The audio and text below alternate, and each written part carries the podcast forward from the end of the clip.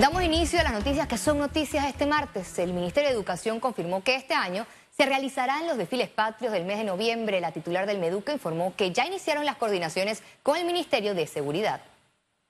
En dos semanas estaremos oportunamente con la Comisión de Desfiles Patrios que preside el Ministerio de Educación y el acompañamiento del Ministerio de Seguridad eh, presentando ya la información oficial. Hemos visto muchas rutas con Ministerio de Seguridad, ya hay unos ajustes, sin embargo las rutas tradicionales se mantienen eh, y estamos verificando horarios, logística y hacer la conferencia de prensa posiblemente la semana del 20 de septiembre.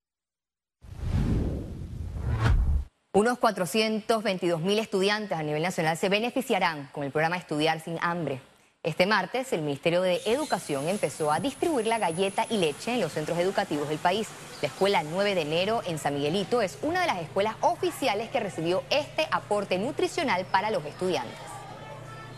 Damos gracias a Dios por este beneficio eh, de poder estar pues incluidos en este programa eh, Estudiar sin Hambre. Eh, nuestros niños comen a diariamente todas las semanas. Eh, tenemos un buen equipo de trabajo en nuestro comedor, las chicas pues dispuestas a realizar estos alimentos. Esta es una comunidad de algunos niños que tienen bastante necesidad. Algunos niños muchas veces llegan solamente con el desayuno, otros con el almuerzo, otros incluso nos dicen que, que no tienen. La Universidad de Panamá sufrió un recorte presupuestario que dejará afectaciones hacia los estudiantes, docentes y los nuevos proyectos. La principal casa de estudios universitarios del país solicitó 370 millones de dólares para el 2023, pero recibió una asignación recomendada del Ejecutivo de 350 millones de dólares. Esta decisión del Ministerio de Economía y Finanzas trastocaría el derecho a la educación. Se nos está dando menos que este año, 7 millones de dólares menos que el presupuesto de este año. Y si eso se mantiene, significa que la Universidad de Panamá tendrá que decirle a más de 3.000 estudiantes, ¿saben una cosa? No podemos aceptarlo. El recorte pone en peligro la construcción de la extensión en San Miguelito, la contratación de 500 docentes, la nueva facultad de enfermería y el Instituto Especializado de Análisis. Ya de los fondos del gobierno central no se nos está asignando un solo centavo, a pesar de que son proyectos eh, que fueron compromisos que hizo el señor presidente con nosotros. Yo estoy seguro que el presidente no sabe de esto. Los diputados de la Comisión de Presupuesto solicitarán al gobierno una reconsideración. Nosotros vamos a hacer lo que tengamos que hacer. Yo el viernes tengo, voy a ir a la presidencia y llevo un resumen de todo lo que tiene que ver con la Universidad de Panamá, solamente el tema de la Universidad de Panamá, para que ellos estén anuentes de que si no resuelven esto en estas oficinas, lo vamos a resolver en la calle. Otras de las entidades que acudió a las vistas presupuestarias de la Asamblea Nacional fue la Secretaría Nacional de Discapacidad. Esta institución solicitó 31 millones de dólares, pero solo recibió 13 millones de dólares. La primera afectación que sería con el préstamo del BIP es no poder realizar la segunda encuesta nacional de discapacidad un proyecto importante, ya que eh, nos va a permitir saber la población exacta con discapacidad que tenemos a nivel del país. El director de Pandeportes, Héctor Brands, sustentó un presupuesto por arriba de los 76 millones de dólares, divididos en 51 millones de dólares para inversiones y 24 millones de dólares para funcionamiento. Félix Antonio Chávez, Econius. La Subcomisión de Economía y Finanzas continuó con el análisis del proyecto de ley 827 que regula la reparación de vehículos del Estado con menos de cinco años de uso para ser reutilizados por la institución. Los vehículos fue comprado con impuestos del Estado de todos los panameños que están en abandono y por mínima cosa, ya sea por una bujía, por una llanta, por una batería, entonces no se da uso, entonces ese recurso se está perdiendo. Nosotros queremos que con este proyecto de ley sea enfocado inmediatamente los daños que tienen los automóviles eh, y los equipos pesados también. El abogado Rodrigo Noriega espera que el caso Odebrecht no se dilate y se proceda a la siguiente etapa. Esta es la, audiencia preliminar. Luego pasaremos a la, audiencia de llamamiento a juicio si la hay, si la hay, porque esto que va a ocurrir es simplemente la argumentación de, bueno, eh, esto es lo que presenta el Ministerio Público, esto es lo que dice la defensa, la jueza valoriza Martínez, entonces tendría que considerar si hay suficiente fundamento para llamar a juicio a alguien y por qué delitos no, no, habría que llamarlos. Y esa audiencia, bueno, me imagino que se podía hacer en noviembre o en enero del próximo año. Y de allí, entonces sí tendríamos un, juicio plenamente por el caso de Resch. La Cámara de Comercio considera que el decreto ejecutivo 215 que crea la Comisión Ciudadana contra la Corrupción carece de representatividad y hace un abordaje poco serio de la corrupción. Para el gremio empresarial, este decreto hace un abordaje sumamente superficial de un tema complejo que no solo debe involucrar a la ciudadanía en general, trabajadores, estudiantes, sino además a los tres órganos del Estado para que de manera responsable se plantee y implementen acciones concretas. El director del Senafront indicó que en lo que va de este 2022 se reportaron 18 migrantes fallecidos en su intento por cruzar la selva del Darién. Además destacó que ingresaron el cordón fronterizo con Colombia 15 mil menores de edad. Al día de, hoy vamos ya por encima de los 108 mil.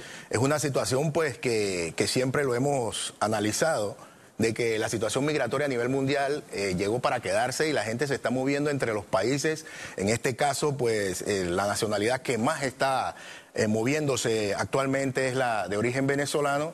Una, una, cantidad más allá de los, de los 100 mil, un aproximado de 70 mil son solamente de venezolanos entre otras nacionalidades de Asia y, y África. El secretario de la Marina de Estados Unidos se reunió este martes con el presidente de la República, Laurentino Cortizo. Durante el encuentro, el mandatario Cortizo manifestó su interés en reforzar las relaciones con Estados Unidos para continuar el trabajo conjunto en la seguridad del Canal de Panamá y contra la migración irregular, la pesca ilegal y el narcotráfico. También conversaron sobre programas de intercambios educativos para capacitaciones en Norteamérica.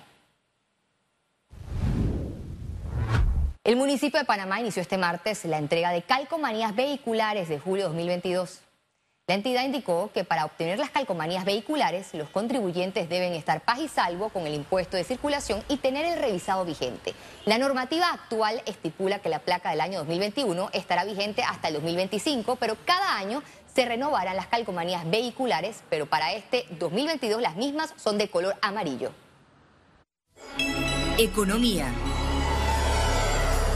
18 mil estudiantes graduandos recibieron orientación laboral para potenciar sus habilidades previo a su ingreso a la universidad. Estudiantes del Colegio Isabel Herrera de Ovaldía conocieron sobre el mercado laboral y sus opciones para estudios superiores. Se trata de una jornada de orientación impulsada por el Ministerio de Trabajo, Educación y la Autoridad de la Micro, Pequeña y Mediana Empresa. Estamos pues tratando de ofrecerle al estudiantado panameño de 11 y 12 grados toda la información necesaria para la toma de decisión a la hora de elegir una carrera. Las autoridades explicaron sobre oportunidades de emprendimiento. Muchos de estos muchachos ya tienen pequeños negocios y emprendimientos andando y es lo que hemos detectado durante nuestro tiempo trabajando con varios de estos grupos. Estos muchachos no terminan de confiar en ellos mismos porque no tienen esa información. La idea de hoy es poder darles parte de la información que ellos necesitan parte de esa capacitación que ellos necesitan para convertir esos sueños que tienen en una realidad muy pronto. Los estudiantes mostraron interés en la oferta académica de las universidades. Estaba viendo la de la de criminalística que me gusta bastante y la vi en Udelas y en la Universidad de Panamá. A nosotros los estudiantes nos incentiva a querer como progresar. Por ejemplo, en lo laboral sería nosotros crear nuestra propia microempresa y ya más adelante hacerla una empresa grande. Y en lo de las universidades creo que nos orienta más y nos hace conocer un poco más de las facultades. Las capacitaciones del programa Orienta Panamá continuarán en diferentes regiones del país. Gabriela Vega, Econews. Representantes de las negociaciones por la paz explicaron que el gobierno no abandonó la mesa de diálogo instalada en Penonomé. Según el viceministro de Trabajo, los sectores productivos se incorporarán al debate en la segunda fase. En esta fase 2 que deviene deben estar los otros actores, por así decirlo, productores, consumidores, eh, sector empresarial como CONEP, eh, la Cámara de Comercio, la Alianza Nacional por Panamá, que aglutina una cantidad importante de sector empresarial. Entonces, esto es lo que debemos ver en esta fase 2, o lo que esperamos, eh, estos sectores nos han estado indicando que están, por supuesto, a la espera del llamado eh, de parte del gobierno nacional, o en este caso del planteamiento que haga el próximo martes 13 la Iglesia Católica. El exministro de Economía y Finanzas, Dulcidio de la Guardia, enfatizó que Panamá podría llegar a perder el grado de inversión el próximo año. Pienso que esa posibilidad eh, se podría dar en el año 2024 si no se atiende, por un lado, la quiebra del sistema de pensiones y si no se consolidan las finanzas públicas. Si se atiende y se busca un mecanismo para resolver el problema del déficit del programa de invalidez, vejez y muerte y se mantiene contenido los déficits fiscales, Panamá no perdería el grado de inversión. Si no se atiende, lo vamos a perder en el 24 o en el año 25. Michael Chen, presidente de la Cámara de Comercio de Colón, reveló que a partir del mes de octubre comenzarán a llegar cruceros a la costa atlántica, lo cual dinamizará el sector turismo. En el mes de octubre vienen 8.000 cruceristas cada dos semanas a la provincia de Colón.